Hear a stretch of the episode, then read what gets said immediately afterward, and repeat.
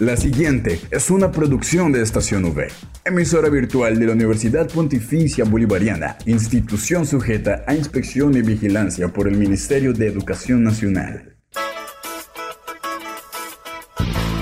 Llegó el momento de estar bien informados. Estos son los acontecimientos más importantes de la Universidad Pontificia Bolivariana. Informativo UPB. Bienvenidos.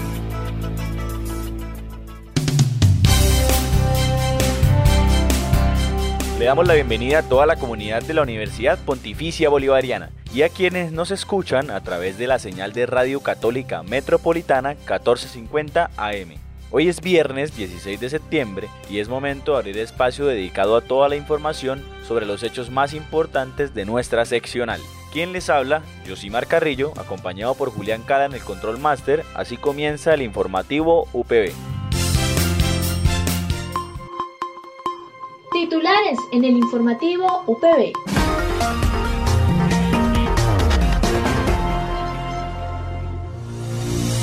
En el día C se realizó el lanzamiento del documental Poética de la Resistencia, Memorias Subterráneas del Conflicto en Colombia. Asimismo, el día de ayer, en la Jornada por la Paz, se abordó el tema La naturaleza como víctima del conflicto armado. Y para el cierre, la sección Culturales V. Esta es la noticia del día en la UPB.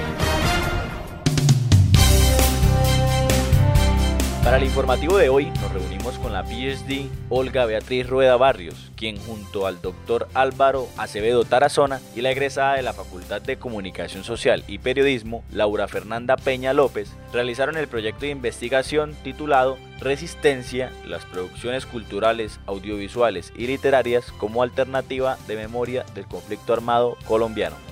Bueno, en el proyecto Resistencias lo que quisimos hacer fue un análisis de la manera en que se ha narrado el conflicto armado en Colombia a través de las producciones audiovisuales y literarias. En el caso de las producciones literarias escogimos los fanzines. Los fanzines son una pieza eh, gráfica, digamos, que se hace por parte eh, de las personas víctimas del conflicto y que encontramos que era reiterativo en distintas regiones del país. El proyecto se realizó en cinco ciudades principales Bucaramanga, Bogotá, Barranquilla, Cali, Medellín, y encontramos que estos colectivos de víctimas trabajan el fanzine como una manera de hacer resistencia precisamente a la condición que tienen como víctimas del conflicto armado. Entonces tomamos la decisión de trabajar tanto las producciones audiovisuales como estos fanzines en el periodo que abarcó el proyecto, que fue de 1987 hasta 2016. Eh, digamos, este trabajo lo hicimos con la Escuela de Historia de la UIS, fue un trabajo muy interesante porque fue un proceso interdisciplinario con historiadores. Los historiadores marcaron la pauta en todo lo que fue el análisis de los puntos de inflexión del conflicto, los puntos que han marcado o que han sido muy álgidos en el conflicto en Colombia. Y eso nos permitió identificar a través de estas producciones audiovisuales y fanzines varios elementos o varias categorías, entre ellas la trama, entre ellas los actores del conflicto. También se trabajó todo lo que fue el, tropos, la narrativización del conflicto en estas producciones y en el fanzine. Em, las ideologías que se marcaron en, estas, en estas producciones y en los fanzines, em, los tipos de violencia también que se muestran, atentados, desapariciones, que se mostraban en cada una de estas, de estas piezas analizadas. Entonces digamos que allí encontramos que la tragedia es la que prevalece en, el, en la narrativización del conflicto en Colombia, tanto en los fanzines como en las producciones audiovisuales, que marcan pues también una forma en la que se construye en el imaginario colombiano lo que es el conflicto en Colombia. Por eso digamos la importancia que se hace desde la comunicación a este tipo de procesos y es encontrar también cómo esta narrativa de alguna manera marca la manera en que la gente se forma una idea de lo que es el conflicto en Colombia. Y encontrábamos que la tragedia hace parte de la manera en que se narra el conflicto, pero también eh, se convierte en un punto importante en la medida en que las personas empiezan a considerar que nosotros eso es como un devenir y que tenemos que soportarlo de esa manera, pero casi que no hay salida de esa tragedia. Entonces, cómo a partir de, de, la manera en que contamos el conflicto, también logramos que las personas vayan generando un imaginario mucho más esperanzador para el país. En esta misma línea, la docente de la Facultad de Comunicación Social, Olga Rueda, nos habló sobre la experiencia en el trabajo de campo que se realizó. En ese trabajo de campo que realizamos para dar respuesta a los objetivos de investigación del proyecto, también, digamos, una propuesta o una finalidad que teníamos más bien era realizar un documental, un documental que visibilizara ese objetivo del proyecto y tomamos la decisión de visibilizar el tema de los fanzines, porque el fanzine es algo que las personas hacen para hacer catarsis de lo que han vivido como víctimas del conflicto.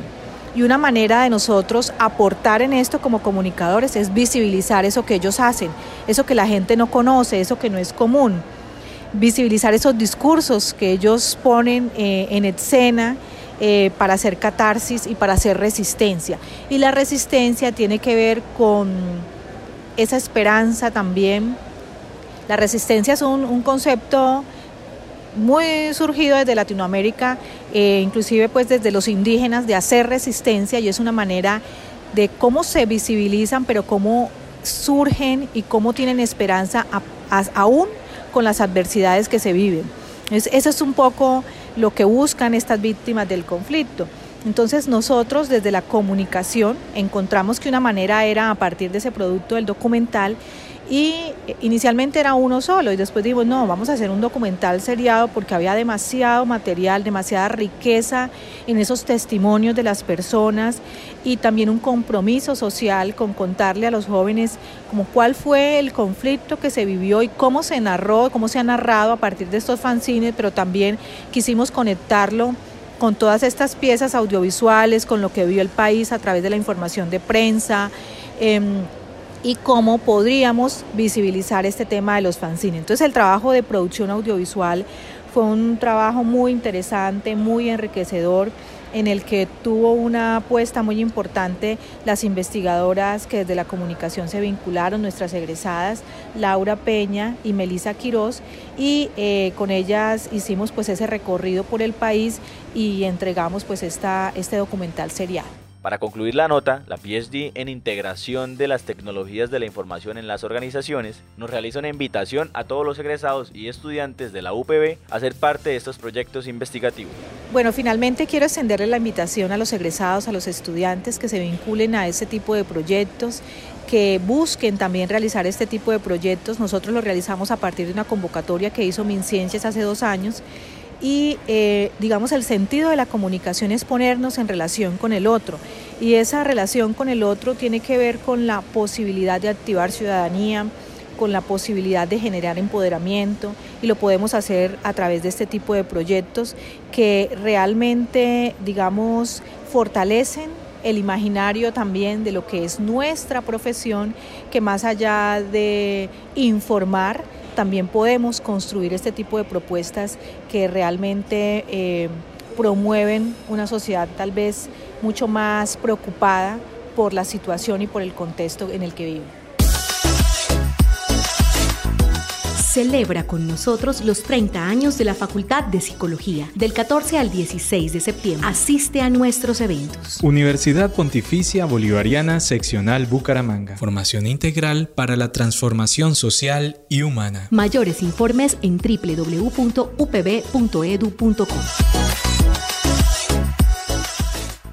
Al aire, informativo UPB. Noticias, esta semana se realizó el evento de Jornada por la Paz en la UPB Seccional Bucaramanga. Dicha actividad se realizó el 14 y el 15 de septiembre en la institución. Para la apertura del segundo día de la jornada, estudiantes de Ingeniería Ambiental de octavo y sexto semestre realizaron una jornada de trabajo conformada por tres mesas de investigación que actuaron paralelamente. La primera mesa de trabajo estaba conformada por Brian Steven Murillo Macías y Diana Lucía Mantilla García, esta mesa abordó el tema de minería, petróleo y carbón. Por esto tuvimos la oportunidad de hablar con los dos estudiantes para que nos dieran mayor detalle acerca de su intervención. Bueno, en la mesa 1 hablamos sobre todo el tema de la minería, petróleo y el carbón. Entonces, para iniciar este tema, el profesor nos llevó el caso de la Lizama 158, en la cual pues hubo este gran impacto por el derramamiento de petróleo, donde se contaminaron 34 kilómetros y pues se infiltró tanto en el agua como en el suelo todos estos contaminantes e hidrocarburos, afectando pues a toda la población. Él nos planteaba que el proceso de industrialización en el tema de petróleo se da en tres ámbitos. Primero, la ausencia de leyes ambientales que mm, pues se deriva en malos usos que se le dan a esto, la falta u omisión de mantenimiento oportuno a los oleoductos, eh, como fue pues en el caso que él nos planteaba de la Lizama, y la refinación de hidrocarburos. En esta última parte, él toca el tema de la corrupción, de cómo todos estos procesos se podrían haber evitado con buenas gestiones, mantenimientos adecuados y oportunos y pues también todo el impacto que tuvo pues en la sociedad, puesto que por ejemplo muchos de los peces que se consumían estaban totalmente contaminados con estos hidrocarburos. El segundo tema que hablamos era la vida y la tranquilidad en la naturaleza. Entonces, primero, se plantea que la vida y la tranquilidad es mantener los ciclos biogeoquímicos y conservar los servicios espirituales como la armonía que nos brindan los ecosistemas y la vida como derecho fundamental. En este caso, hablamos del consumismo, de cómo todo este proceso ya se vuelve más por el auge, por tener todos los celulares de, últimos, eh, de último modelo y cómo todo este proceso es únicamente social, más no las necesidades que nosotros tenemos. Ahora también pues se toca el tema de cómo podemos escuchar a la naturaleza cuando nos intenta decir que ya debemos parar. Entonces, la industrialización muchas veces va en contra del medio ambiente. Sin embargo, pues se busca como este equilibrio, tener como esos límites en los cuales podemos decir, bueno, hasta aquí puede llegar el hombre y hasta aquí ya tenemos que respetar todo el tema de la naturaleza y cómo también sí se pueden aprovechar cierta parte de ella. Y ya por último, entonces tocamos el tema de, por ejemplo, las tribus indígenas que realmente han interiorizado todo el tema de la naturaleza, que ellos ven como hermano, como hijos a los árboles y a todos los ecosistemas. Y que nosotros pues simplemente lo vemos como parte de cómo podemos utilizarlo, más no tenemos como esa conciencia e, interiorizamos este tema.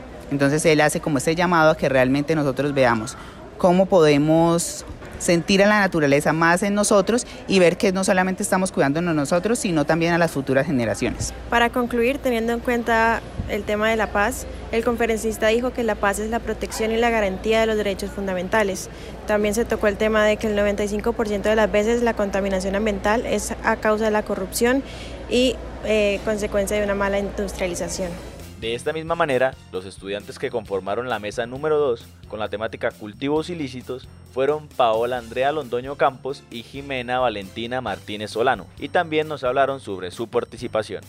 Bueno, en la mesa 2, eh, correspondiente al tema cultivos ilícitos, pues se habló que no existe un equilibrio entre el ser humano y la naturaleza, ya que nosotros alteramos la naturaleza y dependemos de él también que la naturaleza no se destruye, sino que se transforma y se va renovando y que al ser humano eh, se le considera una especie invasora ya que nosotros hacemos cualquier cosa con la naturaleza sin mediar eh, la problemática que cause esto. Eh, también se habló que el campesino pues prefiere sembrar coca que semillas para obtener frutos debido a las ganancias económicas que esto le genera y además por o sea, no, no se sienten apoyados como tal por el Estado eh, en cuanto a la productividad de sus tierras.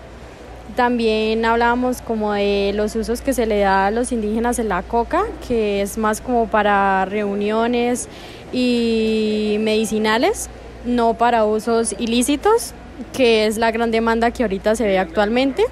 También hablamos que debemos ser un poco más empáticos con la naturaleza y poder conectarnos con ella y que para que cese la violencia debe eh, disminuir la igualdad, también la admisión al poder y la corrupción. Y que además, eh, si no cuidamos la tierra, pues claramente se va a extinguir eh, nosotros como seres humanos y los animales, porque la naturaleza, pues ya como bien mencionaba anteriormente, tiene la capacidad de transformarse y renovarse estando los seres humanos en la tierra o no. Y la mesa número 3, con el tema de las consecuencias ambientales del desplazamiento, fue conformada por Jamie Catherine Gómez y Sara Valentina Huitrago, quienes se encontraban ausentes al momento de la entrevista, pero que fueron interpretadas por la profesora Claudia Sofía Quintero, quien explicó claramente toda la investigación de las estudiantes. Bueno, eh, en la mesa 3 se trató el tema central, las consecuencias ambientales por desplazamiento.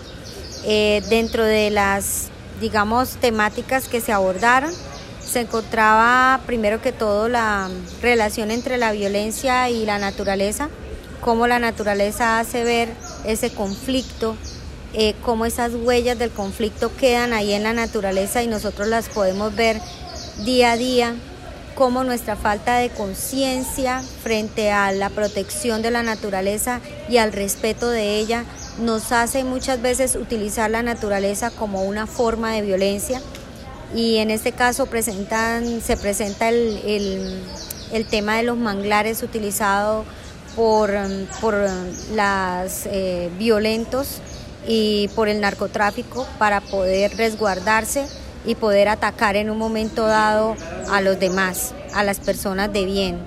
Cómo los manglares han cambiado a través del tiempo, sus raíces no son igual de fuertes como antes, precisamente por eso, porque la naturaleza misma muestra lo que está ocurriendo en el lugar.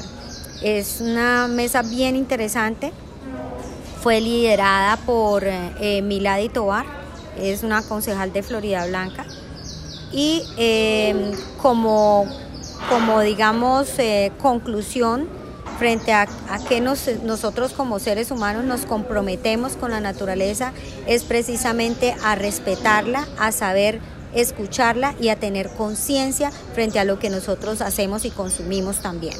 Ok, esa sería como en términos generales lo que se tocó en la mesa. Informativo UPB al aire.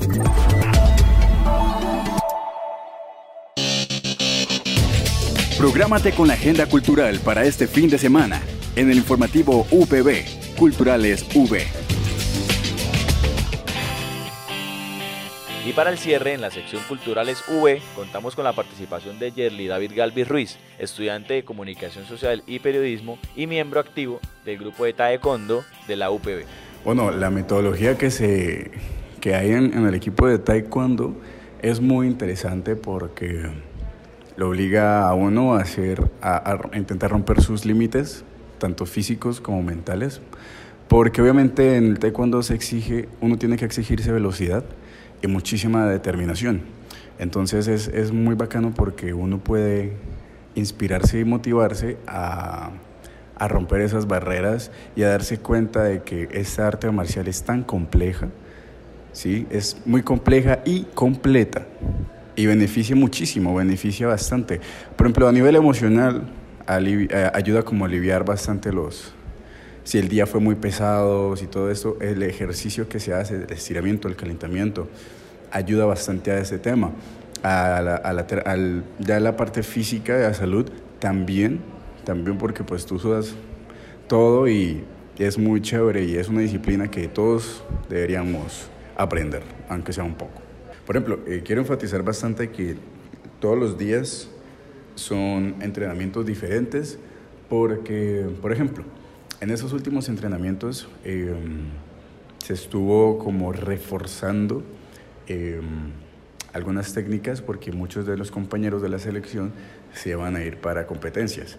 Entonces es, es muy interesante porque comenzamos a hacer una simulación de cómo iba a ser el combate. Literalmente cada uno de los de todos nos poníamos los petos, los cascos y empezamos a, a, pelear, digámoslo de esta forma. Y eso es bacano porque también eh, aquí en este equipo nos enseñan a cómo a concentrarnos en un momento tan tensionante como un combate. Eh, y por más allá de eso, eh, la experiencia de estar en el equipo de taekwondo aquí en la UPB es gratificante porque se siente como un equipo tú no te sientes agobiado. Si no sabes cómo dar una patada, no sabes cómo es la técnica, nadie se ríe de ti, es todo, todo lo contrario, todos los compañeros se, están, se reúnen a tu alrededor y te empiezan a motivar, te empiezan a enseñar. Entonces uno aprende muy rápido y le, le imprimen a uno el deseo de seguir aprendiendo. Quiero invitar a toda la comunidad de la universidad a que le den una oportunidad al equipo de Taekwondo, porque esa disciplina les va a traer muchísimos beneficios, tanto físicos como mentales, y es una experiencia que pueden pasar 50 años y nunca van a olvidarlo. No olvides que puedes encontrar todas las emisiones del informativo UPB en nuestro canal oficial de iVox, estacionv.evox.com. Igualmente encuentra más información de la Universidad Pontificia Bolivariana en las cuentas de Twitter, arroba UPB Colombia y UPB BGA. Y si deseas hacer difusión de alguna actividad de interés universitario, escríbenos al correo electrónico informativo.bga.upb.edu.com o llámanos al teléfono 607-679-6220, extensión 20 Le damos las gracias a todos nuestros oyentes de la comunidad universitaria y quienes también nos escuchan a través de la señal de Radio Católica Metropolitana por habernos acompañado una vez más en la misión del informativo UPB. Nos reencontramos para compartir más novedades de nuestra universidad. Que tengan un feliz día.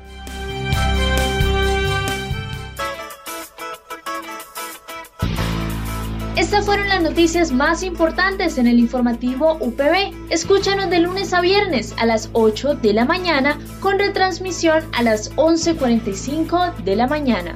Solo en Estación UE Informativo UPB. Dale clic a tu radio.